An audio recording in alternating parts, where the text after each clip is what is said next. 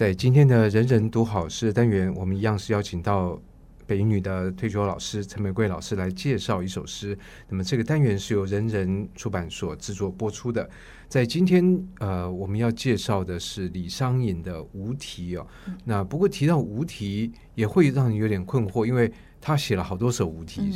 嗯，嗯是。但这样同样的问题，我之前也问过另外一位吴昌正老师，因为他也介绍了一首无题。这为什么你这个李商隐要写这么多无题呢？嗯，事实上在很小的时候就知道无题诗，我就几乎等同于是李商隐的他的一个诗的篇名了。好像除此之外。别人荣获有过，但是不像不多。所以如果今天有人说：“哎、嗯，无题诗，你那猜作者是谁？”嗯、大概就八九不离十。八九不，因为最主要受《唐诗三百首》的影响，《唐诗三百首》里头关于无题，它可能就有好多首，五六首以上。嗯、你们这边的人人的那个四里选集里头，也可能有这么多。这样的说法的话，应该说他的无题诗写的非常的好，你舍不得哪一首把它放在旁边，然后呢，只介绍这一首。当然，李商隐有没有什么原因使他用“无题”这个字呢？嗯，我觉得“无题”两个字可能是他的某一种情感的密码。读李商隐的诗，在我自己很年轻的时候，还是一个少女时候，我就非常的喜欢，因为我觉得这里头充满了秘密，而且那个秘密，当然我们今天讲的比较一般的说法话，就是无可告人的心里头的某一种隐藏版的那种情感的知道的状态，对，甚至在。要给别人知道的这样的一个迂回的过程当中，我觉得也有他自己，一来是有一点点的单腻单美，一种朦胧的意态，然后在这样的一个状况之下，也可能是他对于一种情感的掌握，或是情感的宿命，都在他一些无题诗里头。所以无题诗还有另外一个大家都会觉得很好奇、很沉迷的话，这个无题的对象。应该都是情情诗，而这个情诗的对象，于是关于李商隐的恋爱史，除了他的妻子之外，呃，很多的不同身份的呃传言，甚至所谓的道观里头的女尼，这些的话，可能都是他无法言说的部分。当然，我觉得就算我们不知道对象是谁，他们是什么样的关系，我觉得就算。我们一般的寻常男女，也可能在某一种暧昧的状况之下，他不一定是不伦哦，他是一种提不起放不下，然后在这当中非常揪心的感觉的时候，那那种诗意的浓稠，也可能是李商隐他对应于他自己人生呃情感的掌握，他可能就比较多一点关于无题这样的一个诗的书写。那像今天选的这首无题，嗯、它的这个情感的向度又是如何？哦，一般我们讲无题的话呢，大概最有名的话呢，大家就想到那个呃前面的“相见时难别亦难”嘛，因为里头“春蚕到死丝方尽，蜡炬成灰泪始干”。简直就是名句，呃，名 句了。讲的时候呢，我想就像今天的流行歌一样了。你唱到这几首像辛晓琪的歌一样，你就会有一种心痛的那种感觉。我今天这一首的话呢，是大家比较少提，但是也不是非常陌生的一首诗。它的第一句话叫做“来世空言去绝踪，月斜楼上五更钟，梦为远别啼难唤。”书被催成墨未浓，蜡照半笼金翡翠，麝熏唯度绣芙蓉。刘郎已恨蓬山远，更隔蓬山一万重。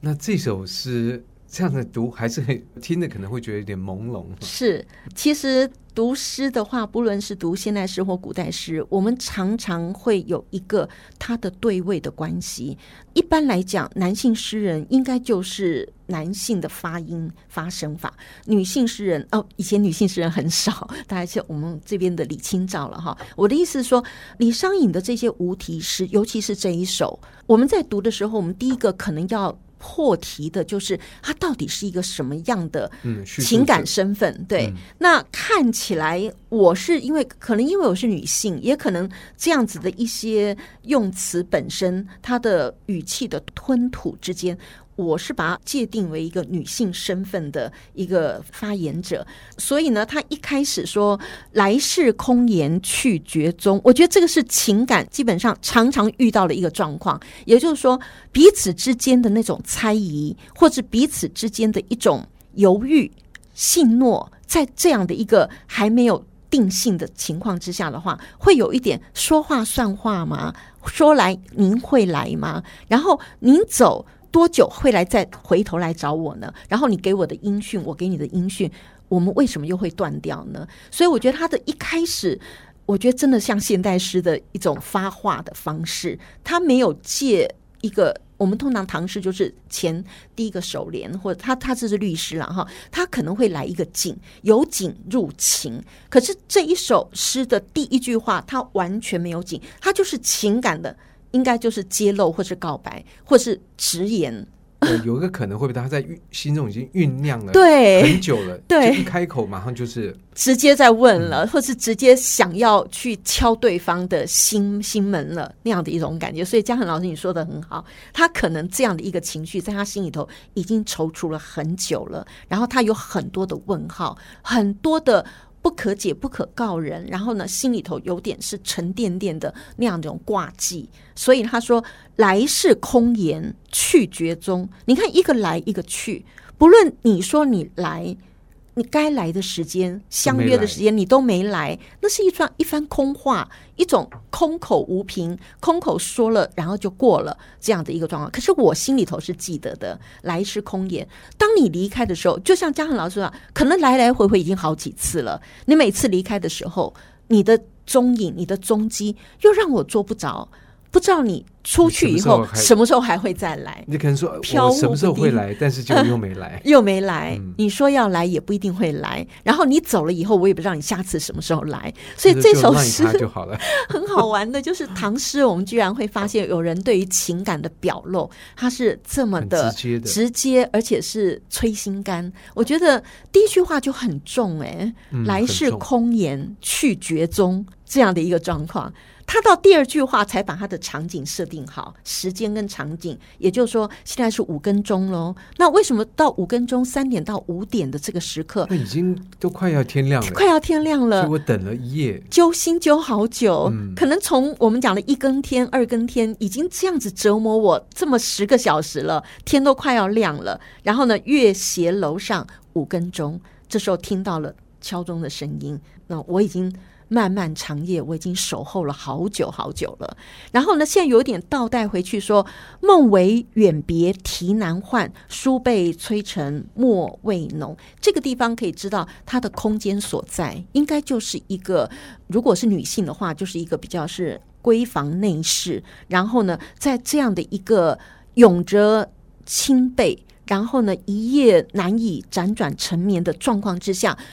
有点飘忽的，有点不确定的。刚刚有一场梦，那场梦里头，我们可能就做了一个我们称之为说永别或者远别的这样一个情节的梦。可是这样的一个情节梦，它是以哭啼而收尾，而这个哭啼当中呢，也召唤不回彼此之间的可能是情感，或者是那个人影，或者是那一场我们应该相爱相守的那样的一个画面。所以他说梦为远别，远别的话是发生在梦中，事实上也因为日有所思，长期的在这样的一个踌躇等待当中，所以梦为远别。哭啼，但是仍然难以换回这样的一个人，或是这样的一个情感，或是这样的一个身影。所以这是一个噩梦，噩梦，就梦着梦着就醒过来了，就 醒过来了。哇，已经是可能那个泪上眼，那个眼泪啊，也都是泪痕湿了，枕上泪痕湿了。我相信是很难受的一个晚上了。嗯、我还是会把它设想为一个女性啊，她经历了这样的一个情感的一种。撕撕扯，然后下面的话，书被催成墨未浓。这个催到底是谁催他？这个深宵的夜晚，应该就是一个人的身影了。所以这个催成，而且是把它写成了书。这个书当然写成了指尖啊，写成了信啊。啊，书被催成，而且指尖上、信笺上的墨色还来不及，还不够浓，还没有办法把它磨好，它就已经正笔。把它提下来了，那我觉得这有一点是文士女子的这种习惯，她可能就是诶来表白一下，就像我们偷偷写个日记，偷偷写一个隐藏版的这样的一个心事的告白，可能也有点破碎不成章。可是这种无可告人，也可能在自己的闺房里头或者自己的内室里头，就拿着笔来，然后呢就潦潦草草的就这样子的写了，看来也不是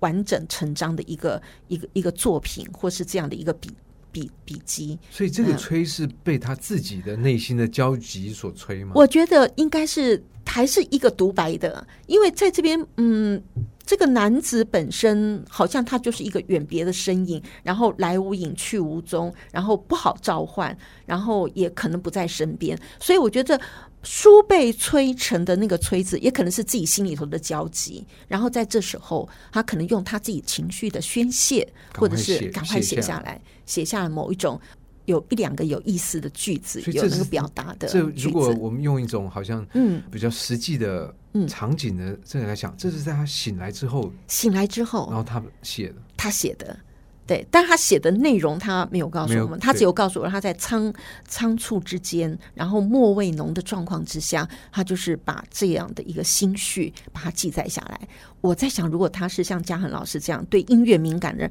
他可能就是一一一个断片的曲子，他可能一一首音的某一个阶段，他就会跑出来。那对文字书写者，他可能就是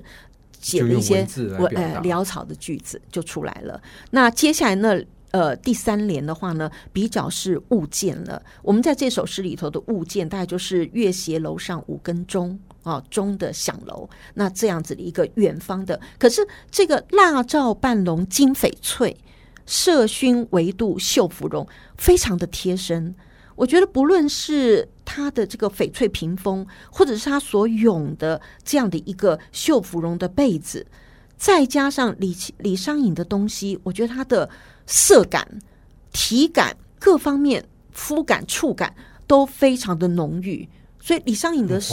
很华丽。所以我相信这也不是普通民间的这样的一个《诗经》时代的爱情，也可能在某种身份上或者地位上，大家都是有一种贵气了，看看得出来。它这个金翡翠的这种屏风，然后呢，绣芙蓉的被子，再加上它的室内，它会有一种麝熏的一个香气，而这个香气的话，它还会散在。被套啊，房子啦、啊，帐帷帐之中的那种感觉，然后还会点点着我们宋词很喜欢讲的银烛这样子的一个状况。那这边的蜡照半笼金翡翠，我觉得就是一夜的那种情火或者是欲火的某一种象征的那个意义在这里头。所以我觉得读李商隐的诗很像。看王家卫的电影，他的那个色彩感，他的那个浓郁度，还有他所迷离勾换的人的情欲当中的不可解、不可告的那个部分，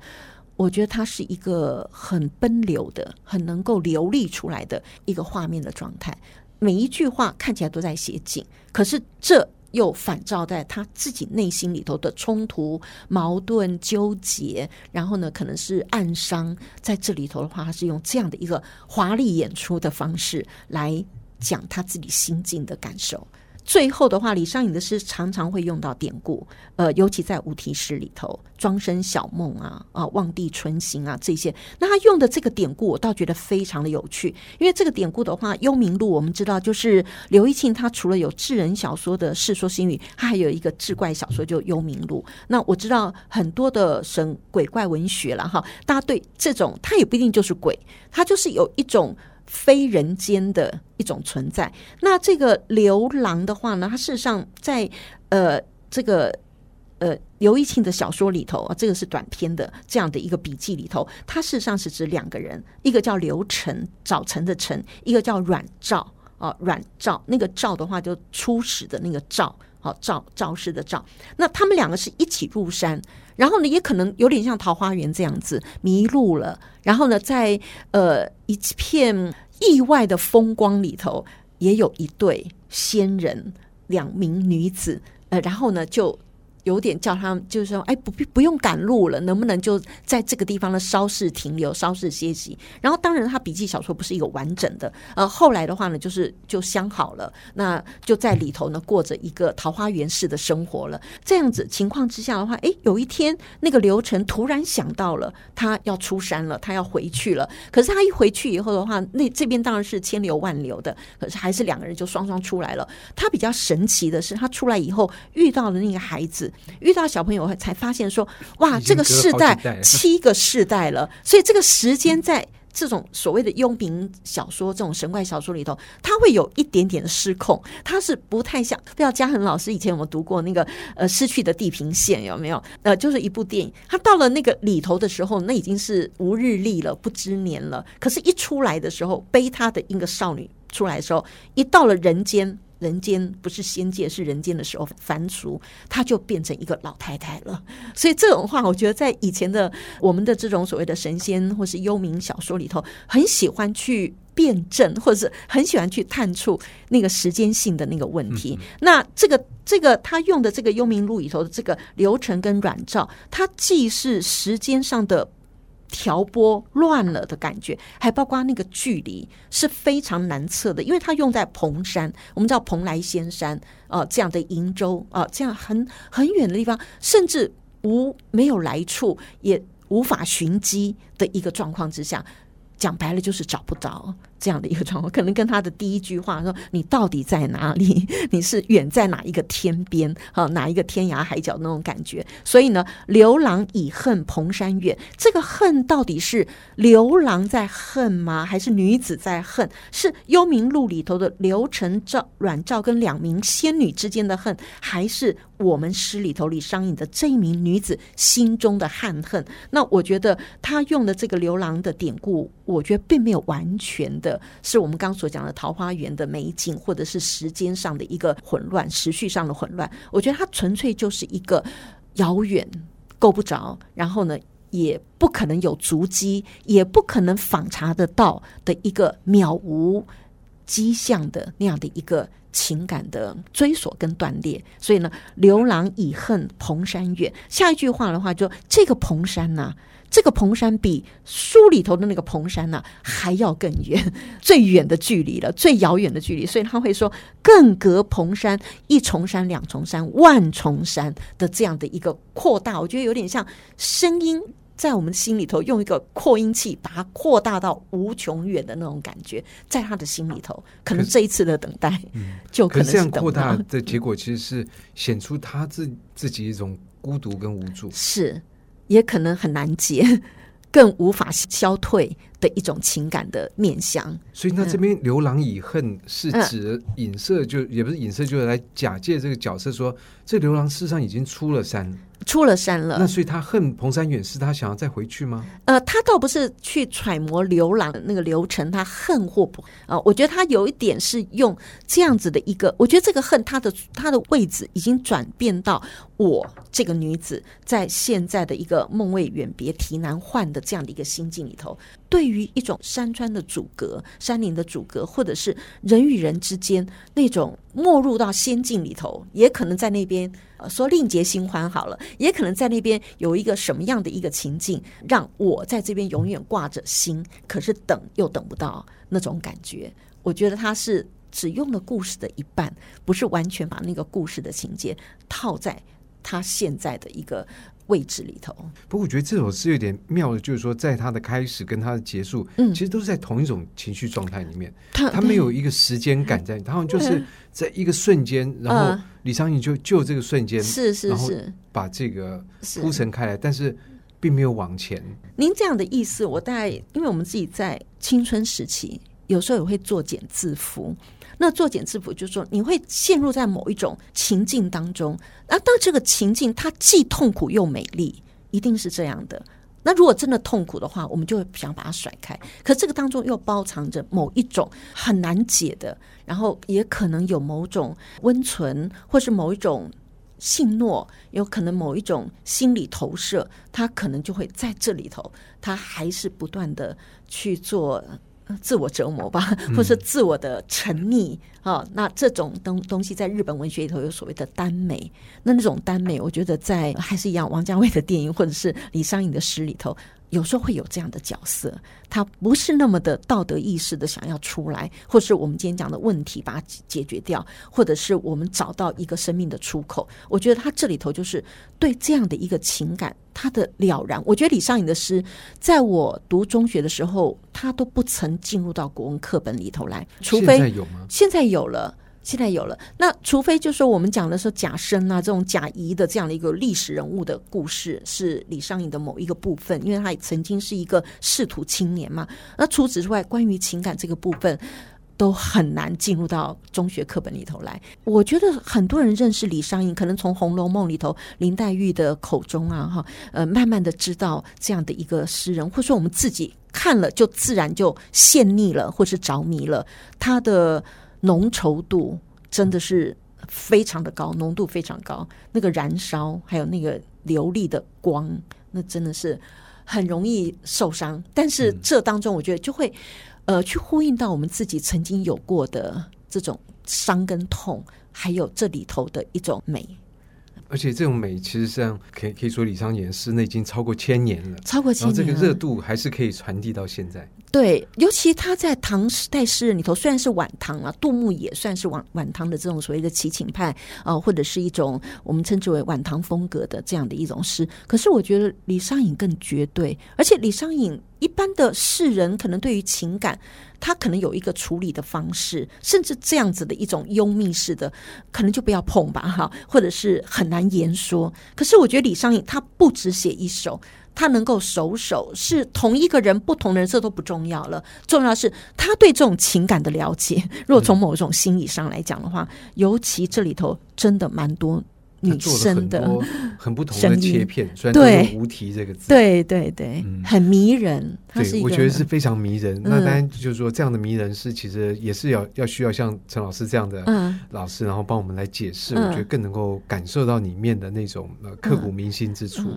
它很符合现在的 MV 哦，对，其实很像，很 MV 的感觉，而且也很影像。嗯，很影像，对，里面很多视觉东西，而且很多色彩鲜丽的这些东西。对，所以我觉得大家如果有机会 能够认识这样的诗，嗯、我觉得都是一种蛮幸福的这个事情。那今天这个单元就非常感谢陈老师跟我们今天分享李商隐的这首《无题》，谢谢。谢谢